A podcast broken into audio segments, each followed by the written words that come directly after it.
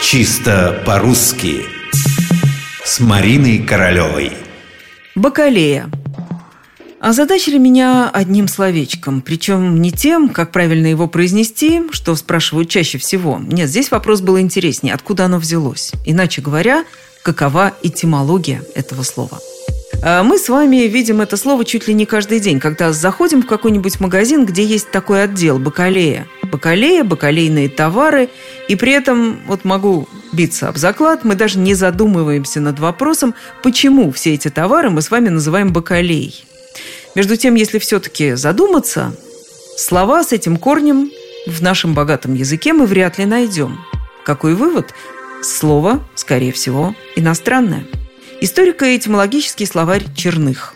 Бакалея общее наименование продовольственных товаров – чай, сахар, крупа, мука, пряности и так далее.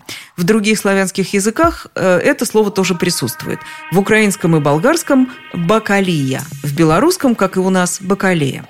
Если же вернуться к нашему родному русскому, то у нас бакалея в ходу с середины XVIII века, а в словарях – середины XIX. Причем ударение могло быть и на втором слоге – бакалия – все указывает, в общем, на то, что в русский язык слово пришло при персидском или турецком посредстве, потому что там есть похожие слова.